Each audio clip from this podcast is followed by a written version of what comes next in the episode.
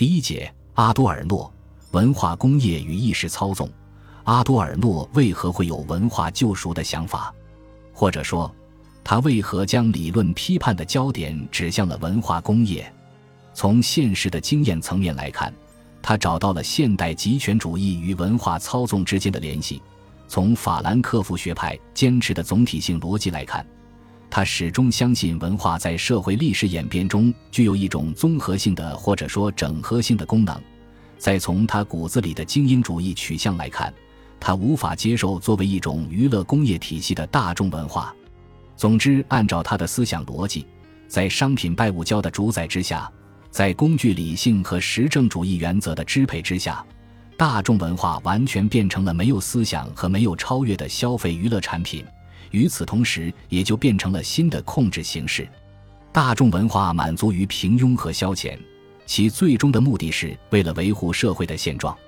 从理论上分析批判大众文化的各种表现形式，不仅可以解释革命为什么一直没有在发达工业国家出现，可以解释工人阶级为什么被收编而一直保持沉默。同时还可以找到在当代历史条件下社会变革的某种可能性。阿多尔诺贬斥作为流行文化集大成的文化工业，主要是因为文化工业磨平了文化本来具有的批判锋芒，促成工人阶级和社会大众的非政治化，有效地维护了现代极权主义的社会统治。他的这番认知直接源于他的现实生活体验。首先是德国纳粹政权的意识形态传播模式给他留下了刻骨铭心的印象，其次是他在美国看到了十分成熟的以电影工业为代表的流行文化体系。他发现，纳粹德国与民主美国在凭借电影、电视、广播、杂志等文化手段进行意识形态操纵方面有着惊人的一致性。德国纳粹的宣传机器和美国的流行文化有着相同的地方。这就是建立了一种以文化工业体系为基础和导向的新型控制形式。这种控制形式在德国是赤裸裸的政治宣传，在美国则是非常商业化的娱乐消遣。后者的控制形式表面上看很民主、很自由、很包容，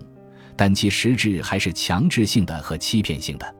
依赖于现代技术手段，文化工业的控制形式具有遍布一切领域的特征。其总体的效果是反启蒙的，也就是说，文化工业成为了一种束缚自由意识的普遍手段，有效阻止了独立个体的判断和冲动。在阿多尔诺看来，文化工业体系之所以出自自由主义的工业化国家，显然是因为这些国家成功的制造出了特有的文化媒介，特别是电影、广播、爵士乐和杂志。当然。他们的发展源于资本的普遍规律，也可以这样说，尤其是以广播电影、电视为核心的文化工业，造就了现代极权主义的统治。不过，他的这一判断令人遗憾地抹去了纳粹政治文化和美国大众文化之间的根本区别，毕竟这两种文化的内容和形式有着本质的不同。这是因为他将德国的纳粹暴政与美国的商业操纵视为现代极权主义的两个样本。反犹太主义的大屠杀和纽约城里的广告霓虹灯似乎都在诉说着因为启蒙而招致的灾难。本该是文明昌盛的二十世纪，为何会发生如此野蛮的行径？德国纳粹及其法西斯主义得以兴起的原因何在？现代社会的管理化趋势为何会不断的增强？人类未来的命运究竟是福还是祸？如果说这些都是启蒙理性走向失败的证据，那么以人类解放为旨趣的启蒙理性为何会产生这样的结局呢？早期法兰克福学派的理论家们特别急于回答这些问题，并且发现仅仅采用经济、政治维度的解释是不够的，于是另辟蹊径，从心理意识和文化观念上面寻找原因。就成为了社会批判理论的出发点和立足点。该学派的批判唯物主义的理论原则，显然是将马克思主义和弗洛伊德主义等思想概念进行了综合。他们采用集合起来的弗洛伊德主义的马克思主义的概念方法，分析了独裁人格、启蒙精神、工具理性、实证主义等思想意识形式。尤其对作为一种大众欺骗形式的文化工业做出了批判性的论述。文化工业这个概念最早出现在阿多尔诺与霍克海默尔于1947年合作出版的《启蒙的辩证法》一书中。该书主要探讨了启蒙理性为何走向极权主义的内在原因，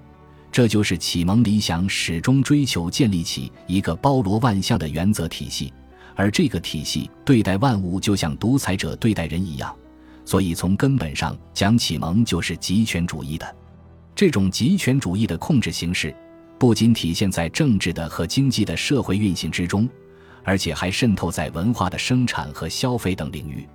该书有一章题为《文化工业作为大众欺骗的启蒙》，明确将新兴的文化工业视为权威的驯服手段，因为文化工业不仅辅助纳粹政权将政治审美化，从而达到有效鼓动德国大众的目标。而且也在美国这样的民主国家起到了社会水泥的作用。从1933年希特勒上台之后，纳粹就充分运用大众传媒，将其暴政统治用文化强国战略包装起来，促使大众将无条件的服从看作是一种义务。纳粹推行的文化政治，其煽动的艺术和仪式化的力量，无疑是非常成功的。大众在变得没有思想的同时，也愈发变成了野蛮的动物。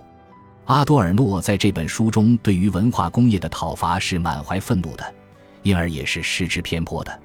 个中原因主要还在于他自始至终对于文化工业及其社会效应所持的否定判断。如果套用马克思的一句名言，在阿多尔诺的心目中，将人的灵魂完全物化的文化工业，显然就是人民的鸦片。对于阿多尔诺来说，文化工业是从大众文化发展演变而来的，或者说就是现代大众文化的工业化形态。它之所以改成文化工业而不是大众文化的目的有两个：首先是为了避免概念上的误解，因为大众文化这个概念本身还有从民众自发产生和为民众服务的意思；其次是为了强调在现代工业社会中文化形态及其功能的深刻变化。及一种生产流水线式的娱乐工业体系的建立。事实上，大众文化这个概念一直都很模糊，因为其中的大众和文化这两个概念本身就很模糊。如果仅仅从字面上看，大众文化是指大量生产和大量传播的文化；如果与小众文化相比，它的受众范围显然是非常广泛的。大众文化完全是现代工业生产方式的产物。按照英国文化研究代表人物雷蒙·威廉斯的分析，大众的含义从开始的多数人合集合体变成了现在这样一些意思，即众多的人数、大量的生产、流行的模式、低等的品味、平庸的思想和广泛的传播等。阿多尔诺其实也看到了，早在文化工业形成规模化以前，西方社会已经出现了许多娱乐性、消费性的大众文化。即文化工业包含的所有要素都存在了，这就是以娱乐消遣和商业交易为目标的文化生产活动。例如，英国近代流行作家笛福的小说就是有意识地为中产阶级的阅读市场进行创作的。只是今天文化产品的生产传播效率提高，对于大众的影响程度明显的增强。事实上，大众文化的发展变化不仅体现在其数量上。而且还表现在它的性质上。法兰克福学派的一位代表人物洛文塔尔曾经对此现象做过研究。他认为，大众文化的概念及其争论可以追溯到16世纪和17世纪的欧洲。当时的两位思想家及作家帕斯卡和蒙田已经就市场经济与文化消费的问题展开了激烈的争论。他们都看到，在教会和封建统治力量逐渐崩塌以后。人们的精神寄托和社会安全感有待充实，大众需要文化的娱乐和消遣。然而，帕斯卡坚决反对用肤浅粗俗的大众文化来填补心灵的空白，蒙田则要为娱乐化的艺术生产进行辩护。在有些人看来，大众文化代表着民主与进步；但在另外一些人看来，大众文化代表着低俗平庸的东西。这种评价格局自二十世纪以来愈发的分明和对立，于是就出现了关于精英文化和低级文化的划界和争论。显然，阿多尔诺和法兰克福学派的其他代表人物大体上站在了追捧前者和贬斥后者的立场上面。这是他们所一贯坚持的价值立场。伴随着工业化和城市化的进程，大众文化的商业化步伐愈发的加快，其娱乐化的印记也愈发的鲜明。占据时代文化的潮头，总是那些大量生产复制出来的大众文化，他们不断的挤压着精英文化的生存空间。其中，以美国化为代表的消费娱乐文化，如好莱坞的电影、百老汇的歌舞、流行的音乐、侦探小说、电视肥皂剧、广播节目、商业广告等，更是突出了文化的流水线生产及其商品属性。最让阿多尔诺不能接受的就是这种美国化的文化了。他发明和使用了一大堆贬义词来概括这种强势的大众文化，比如说商业化、标准化、固定化、强制化、保守化、虚假化、顺从化等。他发现，这种文化工业制造出来的产品数量已经增长到这样的惊人程度，即没有一个人可以躲开他们而不受影响。就是那些远离城市、住在乡村的农民和受过高等教育的人群也无法逃脱。电影院里放映的几乎都是好莱坞的类型化电影，电视节目里充斥着时尚化的肥皂剧，书店里摆放着畅销的言情小说和侦探小说，广播节目里的歌曲大多是流行的爵士乐和摇滚乐。你不看不听都不行，因为你不看不听就意味着你已经跟不上潮流。你就会被看作是不合时宜的人。现代极权主义的高明之处就在于，他们的统治形式不再是赤裸裸的暴力控制和血腥镇压，而是变成温文尔雅的心理疏导和意识形态操纵。当娱乐逐渐变成了人生的一种理想，大众的政治想象力也就随之消退。我们应该看到，当阿多尔诺在贬斥文化工业的时候。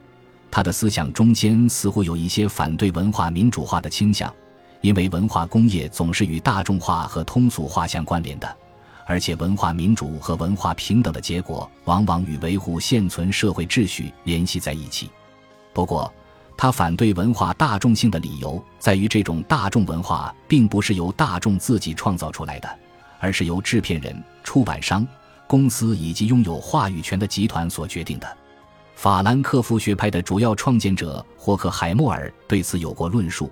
大众性不再与艺术生产的具体内容和真理性有任何联系。